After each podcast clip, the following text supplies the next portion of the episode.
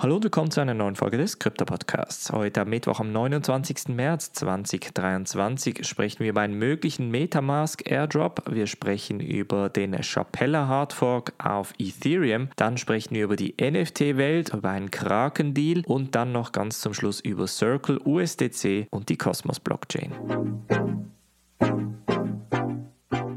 springen wir in diese erste News Story. Und zwar waren Gerüchte im Umlauf in den letzten Tagen, dass Metamask am 31. März einen Snapshot machen wird um dann im Q1 2024 einen Airdrop zu verteilen. Wir haben das Ganze auch auf Airdrop One bereits diskutiert und auch bereits auf eine Strategie gesetzt. Allerdings hat jetzt Metamask offiziell bestätigt, dass keinerlei Airdrop-Pläne momentan im Umlauf seien. Sie sagen gleichzeitig ist auch Vorsicht geboten, denn viele Fake-Seiten würden jetzt in den kommenden Tagen aufpoppen, welche Metamask-Nutzern eventuell die Coins sogar aus der Wallet ziehen könnte. Deshalb ist ist unbedingt auch da entsprechend Vorsicht geboten. Metamask hat offiziell keinen Airdrop angekündigt. Sie haben aber auch nicht gesagt, dass es nie einen Airdrop geben wird. Von daher, wir werden euch bei Airdrop One sicher immer auf dem Laufenden halten. Metamask ist natürlich im Web 3 eines der bekanntesten und wichtigsten Wallet-Produkte, bei welchem man so ziemlich auf jeder Seite, sei es NFT oder DeFi, sich entsprechend mit dem Metamask verbinden kann. Ganz wichtig ist auch auch hier, dass man auch trotz Nutzen von Metamask sich bewusst ist, dass man ein paar Wallets idealerweise aufsetzt und diese entsprechend mit einem Hardware-Wallet verknüpft, um zusätzliche Sicherheit zu gewährleisten. Nächste News Story sprechen wir über Ethereum und den sogenannten Chapella Hard Fork.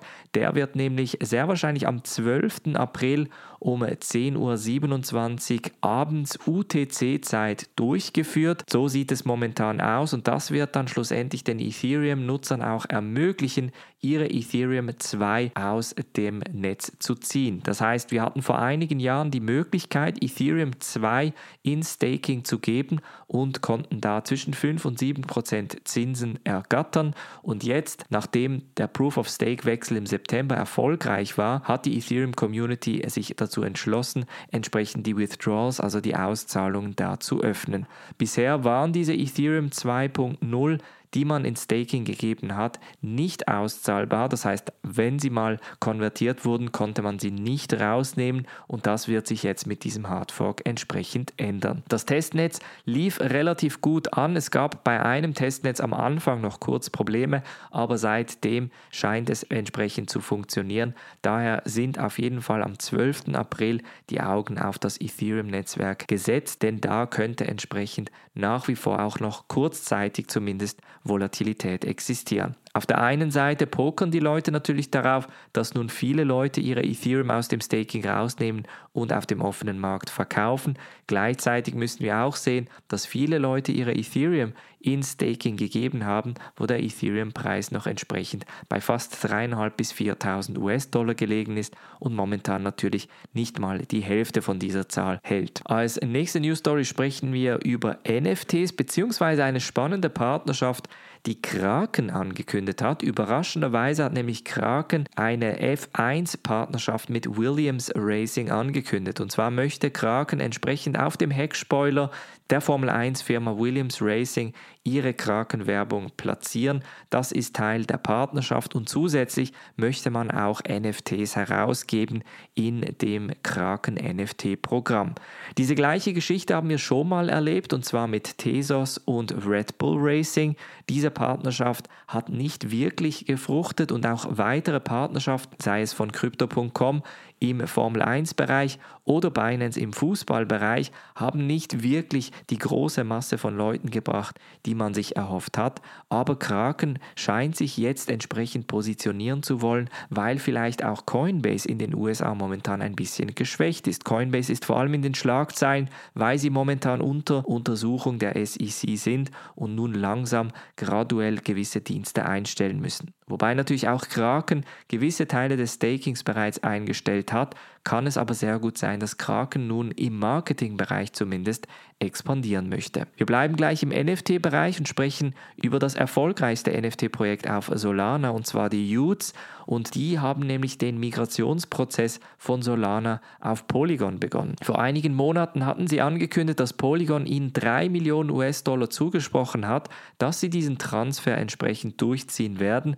und nun ist die Möglichkeit, seine NFTs zu migrieren offen. Das Problem bei der Sache war ursprünglich, dass man natürlich auf die Solana-Blockchain gesetzt hat, weil sie entsprechend günstig und schneller war. Allerdings seit der FTX-Krise hat das Solana-Netzwerk ein bisschen auch an Reputation verloren, weil man sich bewusst wurde, dass FTX und Alameda doch einen beträchtlichen Teil aller Solana-Tokens im Umlauf halten. Das war natürlich ein entsprechendes Risiko, das man sich als NFT-Projekt entsprechend nicht aussetzen wollte und dann hat man sich dazu beschlossen, auf Polygon zu wechseln. Idealerweise wird natürlich Polygon noch eine weitere Audienz eröffnen, dadurch, dass das Ganze natürlich etwa gleich günstig und idealerweise auch ein bisschen schneller abfolgen wird. Und zum Schluss sprechen wir noch über den Stablecoin USDC und den Herausgeber Circle. Die haben nämlich angekündigt, dass sie die Stablecoin nun via das Noble-Netzwerk auf Cosmos lancieren werden. Das heißt, der USDC-Coin wird nun offiziell auf etwa 50 plus Cosmos IBC Blockchains rauskommen. Und das ist natürlich ein sehr, sehr wichtiger Teil jedes DeFi-Ökosystems. Wir haben in der DeFi-Welt eigentlich ein bis zwei Stablecoins vielleicht noch einen algorithmischen bzw. kryptografischen Stablecoin la DAI, aber im Kosmos-Ökosystem gab es bisher keinen richtigen nativen Stablecoin, den man nutzen konnte. Es gab immer gerappte USDC-Coin und jetzt sollte das Ganze nun nativ auch entsprechend auf der Cosmos-Blockchain entstehen. Die DeFi-Welt ist momentan im Umbruch, das heißt, die meisten Projekte scheinen eher so ein bisschen nebenher zu existieren. Viele neue Projekte gibt es zwar, aber keines kommt so richtig in den Gang in dieser Rezession. Gleichzeitig wird jetzt sehr wahrscheinlich an der Innovation, die entsprechend den nächsten Hype auslösen wird, gearbeitet. Eine spannende Entwicklung daher für die Cosmos Blockchain, die nach wie vor entsprechend im Kryptobereich relevant bleiben möchte und natürlich mit der IBC-Technologie etwas aufgebaut hat, das andere Projekte nicht bieten können. Das war's von der heutigen Folge. Wir hören uns morgen wieder. Macht's gut und bis dann.